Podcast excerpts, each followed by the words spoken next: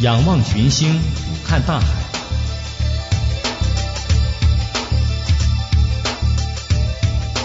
企业家档案：荣海，陕西西安人，早年获西安交大学士学位、复旦大学硕士学位，现任西安海星科技集团董事长。大学毕业后，荣海曾任教于母校西安交大，随后在车库里靠四千美元创建一家技术公司。一九九零年，公司分裂，荣海与十名员工重新创业。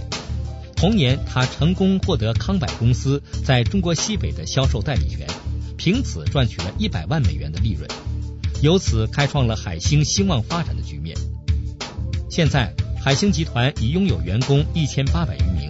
其中，教授、博士、硕士五十名，资深工程师三百多名，百分之九十五以上的管理人员受过高等教育，横跨生物制药、现代饮品生产、超级市场、房地产开发等十余个行业。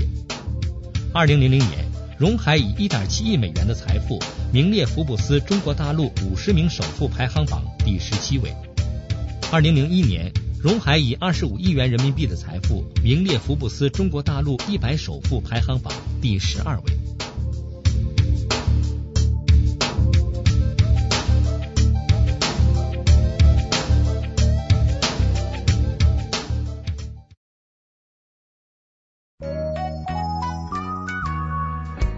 在荣海的办公室挂着这样一幅荣海自己写的字。商业界的现状是，做生意就是为了赚钱。海星一直是在向这个问题挑战。我们的理念是，做生意就是要使公司生气蓬勃，充满兴奋感和使命感，保护员工，使公司成为社会上一股善的力量。尽管后来荣海自己也承认，这在一九九六年写下的话的确有些偏激，但其中善的力量却始终在海星得以发展。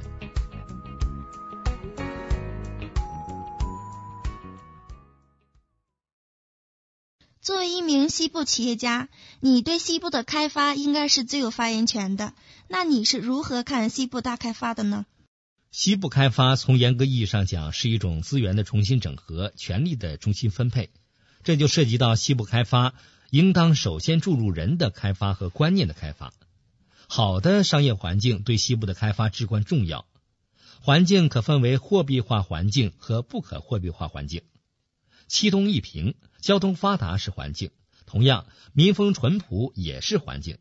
前者花钱就可以得到，后者就不是花钱能买来的。海星是从陕西发展起来的民营高科技企业。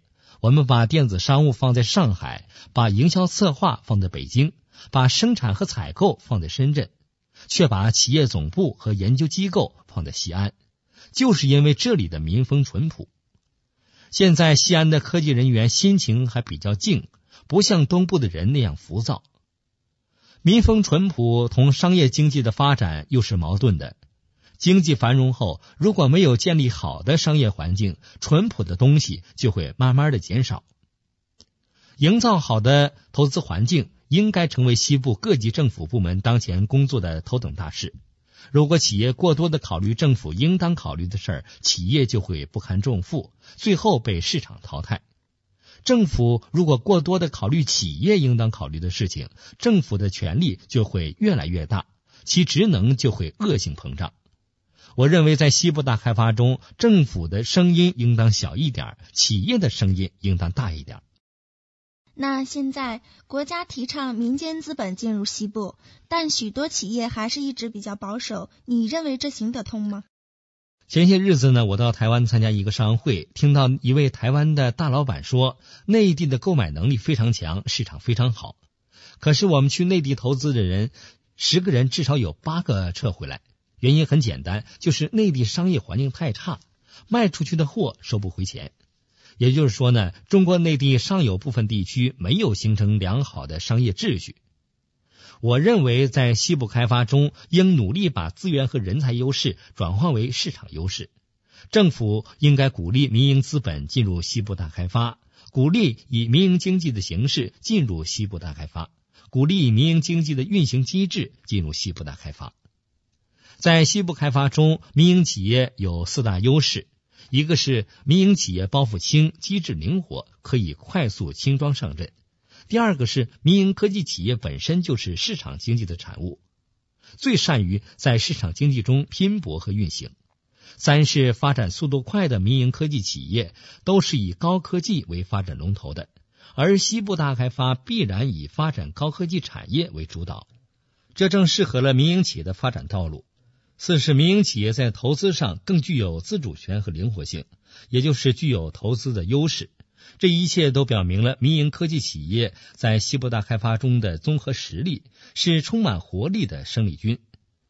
但现在西部大开发只是一种理念，我们等待一个较好的商业环境形成后再做出可行的决策。现在我们必须要为这种商业环境的早日到来而呼吁。这是许多渴望在西部大开发中寻求商机的民营企业家的同感。那你现在有什么具体的呼吁？在二零零零年的第九届全国人大三次会议上，我领头提交了建议国家把西安确定为中国软件制造基地和建议采取措施阻止我国目前高级人才流失两份报告，均受到了会议的重视。近几年，人们都探讨美国发展快的原因。相比之下，我们的技术和思想严重滞后。现在面临西部大开发，有许多问题值得认真思索。比如搞软件，我们可能做不了这个产业的领头人，但只要我们找准了自己的优势，或立足于服务，或立足于开发，我们同样也能够取得大的发展。我们应该不为宣传误导，应该有企业家自己的想法和做法。那和东部相比，西部开发应该注意哪些方面？我特别不赞成西部再走一条先开发再治理的路，更不赞成东部把一些污染很大的企业迁到西部去的做法。西部的开发应注重优势的开发，政府应咬住优势不放松，把优势做深做足做精，最终形成主导产业、主导行业、主导企业，真正形成和起到开发建设中的示范和推动作用。不过呢，西部企业也有很多需要向东部企业学习的地方，其中包括学习东部企业的机遇意识。任何一次社会性成功机遇的来临，都与国家政策紧密相连，但并不是政策文件一下发就马上形成的机遇，往往恰恰相反。第一时间，往往许多人觉得并不是机遇，经过了较长时间的酝酿，才露出庐山真面目，显出机遇的难以把握。而东部的许多企业家呢，能够第一时间发现政策所预示的机遇，他们能够抓住机遇。东部人有争先意识，有超前的行动，他们常常是你无我有，你有我好，你好我精。其先手棋的经营思想和观念，值得西部企业学习。西部的落后，从根本上是人才素质的落后。西部企业家应该像东部企业家一样，注重培养人才。想方设法的留住人才，千方百计吸引人才，不拘一格的使用人才。那作为一个西部企业，海星集团在西部开发中应处一个什么样的位置呢？不管提不提西部开发，这么多年来，海星一直在为西部奉献着。比如，作为目前海星集团五大产业之一的海星饮品，刚开始不过是为了解决当地农民种出的苹果卖不出去的问题。像这样的事情，海星以后还会做。海星永远是一个西部企业，西部大开发对海星来说是机遇也是挑战。今后的海星应该站在更高层次上为西部开发做贡献。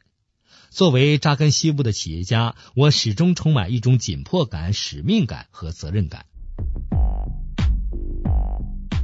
在二零零零年发布的福布斯中国五十名富豪榜上，你以持有上市企业海星科技公司百分之三十的股份计算，拥有财产一点七亿美元，个人排名第十七位。你对此排名有何感想？如果说有一百万还可能是个人的，有一千万那就肯定属于社会。那从一九八八年以三万元起家，到今天拥有二十六亿元资产，你用了十二年的时间，你对目前你的财富情况感到满足吗？不满意，一点都不满意。主要是觉得获得的财富同我们的付出相比太不成正比。作为生长于西部的民营企业，我们走过了许多人难以想象的路程。如果我们的企业是生长在北京、上海或者是广东，我想海星应当比现在更壮大，海星拥有的财富也应当比现在更多。那听说当时你以三万元起家，到赚到一百万元的时候，你们辛苦赚来的第一桶金，却把朋友兼合伙人的友谊给腐蚀了。尽管你的合伙人当初没有出一分钱，但他们还是要求把钱分了，各奔东西，有这回事吗？另外，在十二年的财富积累中，海星集团从三万到二十六个亿，中间又经过了几次飞跃呢？海星从起家到现在，应该有三次机会。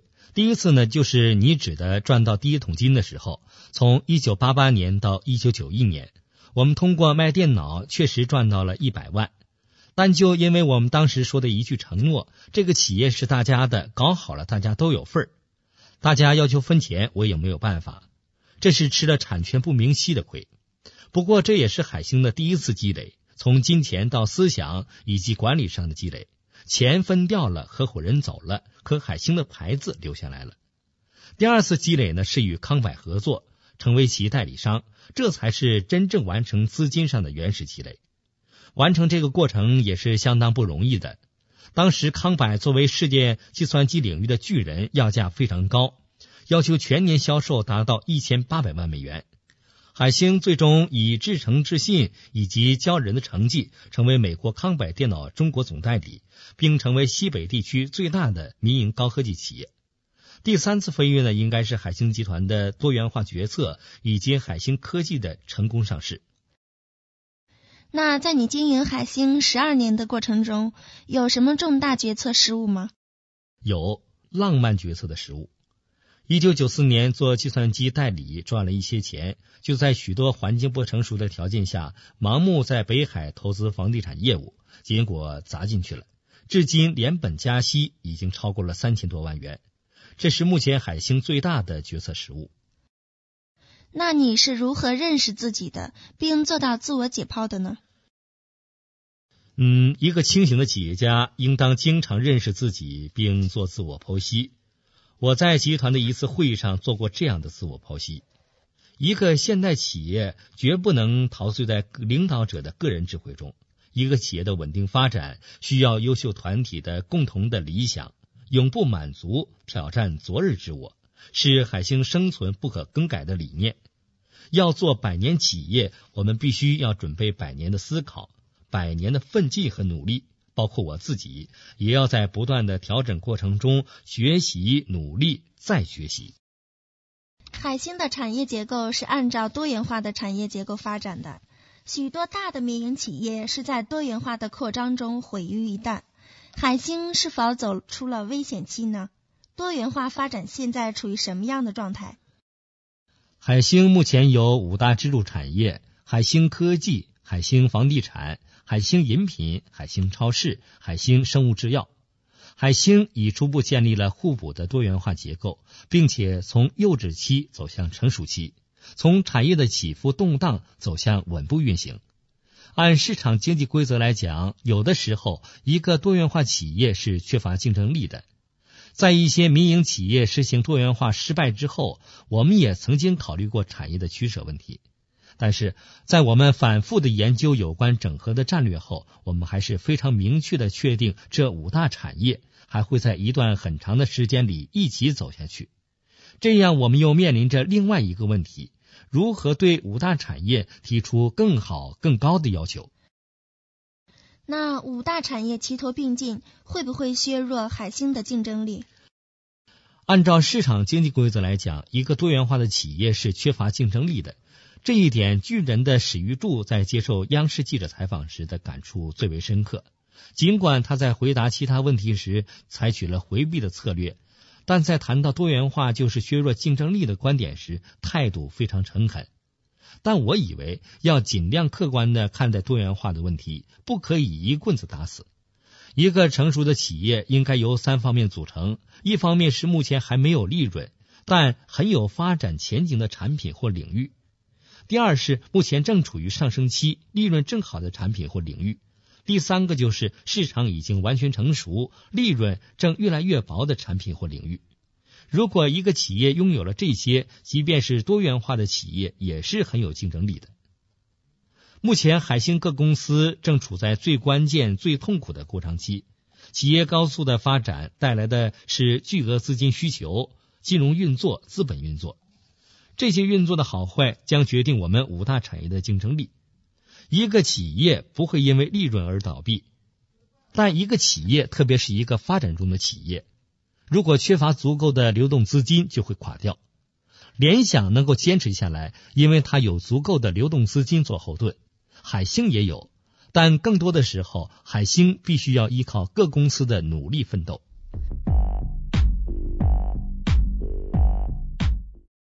那你是如何看待民营企业中的家族企业现象？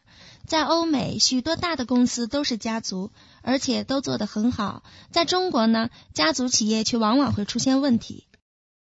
民营企业的家族企业现象其实没有必要刻意去强调，它是市场的自然产物，并且这种现象特别符合中国的文化。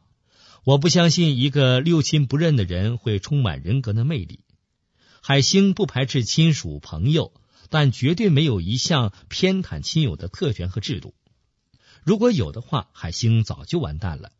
海星是经过长期的探索创新，已经建立相当严格的规章制度、评估制度、考评制度，用制度去管理一个企业，就会做到任人唯贤。无论是亲朋好友，还是从社会招来的，都会一视同仁。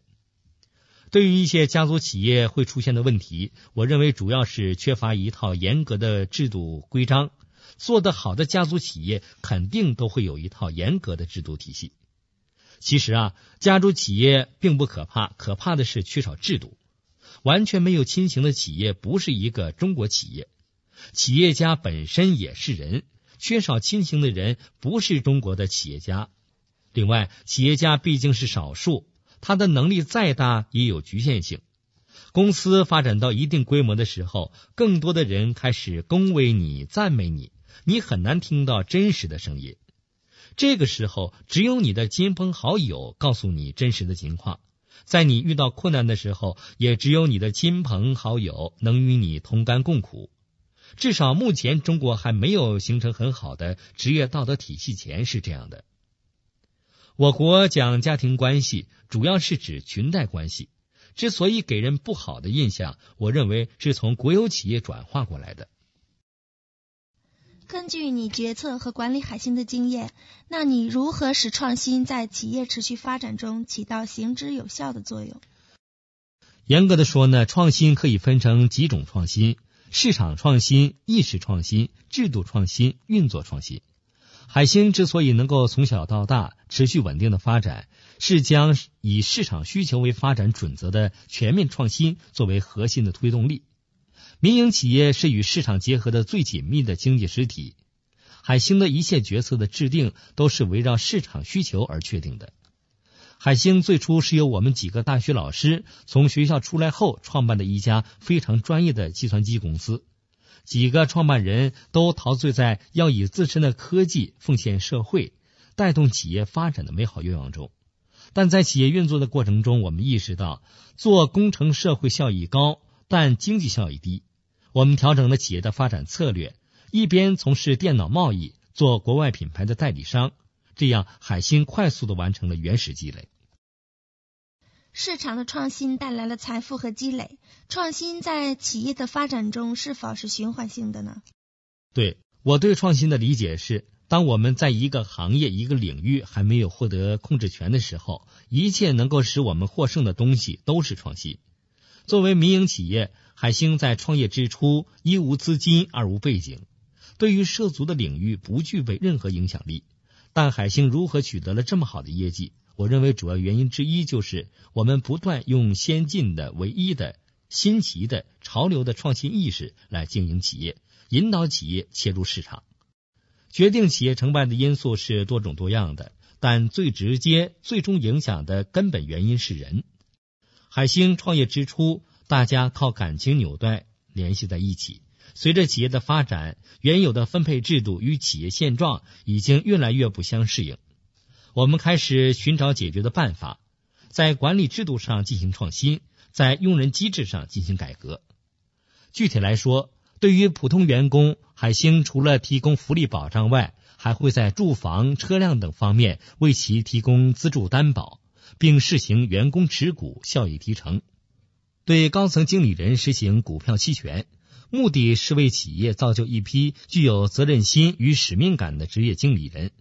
我们要把企业做大，所以必须提倡企业中的正气长存。通过建立和实施真正含义上的现代企业制度，来规范企业所有人员的行为坐标。另外，搞企业既要重视资本运营，也要重视实业经营。目前，海星饮品不仅计划年底在香港主板上市，而且还在计划实施兼并美国的一家饮料公司。成功的资本运作使我们站在同行业的前列。谈论产业结构、文化结构、经营方式，谈论创新问题与企业经理人的问题，最终归纳起来，可以说还是管理问题。那你如何评价民营企业，包括海星的管理问题呢？民营企业在管理机制上都经历过从情感管理到制度管理的痛苦过程，但最终呢，随着企业的发展壮大，任何感情只能服从于制度之下。企业到了一定的规模，管理是否跟得上，便成为企业能否最终生存发展的重要因素。管理者以人情换取稳定，是不符合企业长期利益要求的。过分依赖情感的作用，势必削弱企业管理者的制度意识。情感和制度是矛盾体，但如何协调，管理者要有极其规范的制度准则。到目前为止，没有一个企业的老板宣称自己有最好的管理准则。海星从产权制度、产权结构、人员组成等许多方面构建和形成了自己个性化的管理，使海星走上了由专业化到多元化的迅速扩张发展之路。管理无定式、无教条。管理可以演绎，更可以创新求异。只有个性化的管理，才符合你自己企业的经营特色。企业是一个生命体，需要不断的注入新鲜血液。管理者只有不断的注入新的管理理念、管理举措，企业呢才会具有生命活力和强有力的市场竞争力。求新求异的管理有一定的规律性，民营企业更应当力求这一点。求新求异的规律性管理又如何体现呢？海星从一开始就导入了较为科学规范的管理体系，整个集团的技术、资金、股权、人力资源等已经形成了一个较为严密的纽带关系，形成了各种要素协调融合的利益共同体。英国宝成创业投资有限公司为何在亚洲金融危机后选择了我们？不在产业，而在选择了我们高水平的管理体系。海星以计算机起家，先后与康柏、IBM、英特尔、惠普、西门子等著名公司结为密切的合作伙伴，与世界科技巨人同行。海星坚持与国际一流管理接轨，坚持每年拨巨款，将优秀员工和部分高层管理人员送往国外考察培训。高素质管理人才是海星事业发展的无限动力。对于企业而言呢，管理至关重要。战略管理能够保障企业为明天而战。目前，海星有两个主宰企业命运的决策班子。首先有一个专家委员会，就是国际上流行的独立董事。这些独立董事在公司有很高的地位和荣誉，但没有利益分配关系。他们游离于企业与决策者之外，能够客观的发表意见。另外有一个管理层组成的班子，企业发展的重大决策由这个决策班子来进行。总裁拥有一定的决策权与否决权，审慎科学的战略管理选择，使海星集团公司成功的完成了从专业化到多元化的转变，完成了从区域性向全国向跨国经营的飞跃。在民营高科技企业向多元化的发展中，海星是成功的案例。结合海星的实际情况，你认为企业在什么样的背景下才可以谈论真正的企业文化和职业道德呢？又如何看待企业文化既是精神性的，又是生产力这一说法呢？我曾采访过一些老总，他们都很困惑这两者与生意场上一些观念的冲突。海星呢是一个有文化积累的高科技民营企业，我们一直视文化为另一种财富。但是近两年，海星在财富飞速发展的过程中，没有倾注一定的精力对自身长期的文化理念和企业理念进行整合，甚至以往拥有的积极观念在模糊淡忘。我感受到成功时面临的危机，而且必须要尽快的排除这些危机。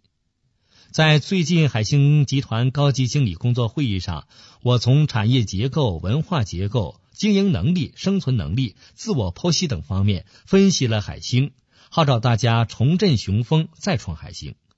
我们希望海星的文化观、价值观、道德观传递到每一位员工。像许多高速发展的企业一样，海星的队伍现在呢也是一个新老交替的队伍。目前在海星能度过三个月试用期而留在海星的新员工有两种人。一种是有力图改变不良习气而成就自身价值留下来的；二是被海星传统习惯所容纳消化的。尊重奉献和论资排辈是一种矛盾。海星呢，要想健康发展，必须要培养出一批职业经理人，创造一个外来人能留在海星的好环境，打破论资排辈的格局，是最有力的制度创新。许多迹象表明，海星是一个成功的民营企业，但是在成功中，我感受到的是另一种深层次的危机。一个做得再好再大的企业，如果没有危机感，是一件很可怕的事情。比方说，海星现在有良好的经营意识，但缺乏良好的运作机制；有良好的创新意识，但又缺乏积极跟进的实施举措，从而失去了一些更好的发展机会，也压抑了不少人，流失了许多人才。我们感受一种机制的危机，是为了改变一种机制。企业文化和职业道德是在各项机制正常运行下体现的，但它却需要长久的倡导与建立。作为企业的决策者，你是如何对付危机与调整成功的心态的？十多年来，我从来不敢放弃对新东西的追求。企业发展越大，就越想一个人爬华山。越爬越觉得风光无限，在险峰，稍有后退就会面对万丈深渊。我现在有一个很大的困惑，就是我们的企业行为很难同一些政府权力部门对话，对高层我们反倒很容易形成对话的气氛，难以形成对话气氛的是中层管理部门。我估计在中国民企的发展过程中，会普遍存在这样的问题。而中层管理部门实际上又是操纵具体事务的权力部门，在一切事情实践中，我们必须要学会调动各种有形和无形的社会资源。中国企业家很累，累就累在没有一套行之有效的规章制度，没有制度的制约，没有法规的制约，所以涉及到企业的事儿，企业家都要自己操心。我们去美国访问。美国人就很难理解中国的企业家那么累那么辛苦，没有时间享受生活，干嘛赚再多的钱也没有多大意义。现在我们这批改革初期产生的企业家都有相同的感觉和困惑。按理我们应当把企业做得更好更大，但不规范的商业秩序阻碍了我们。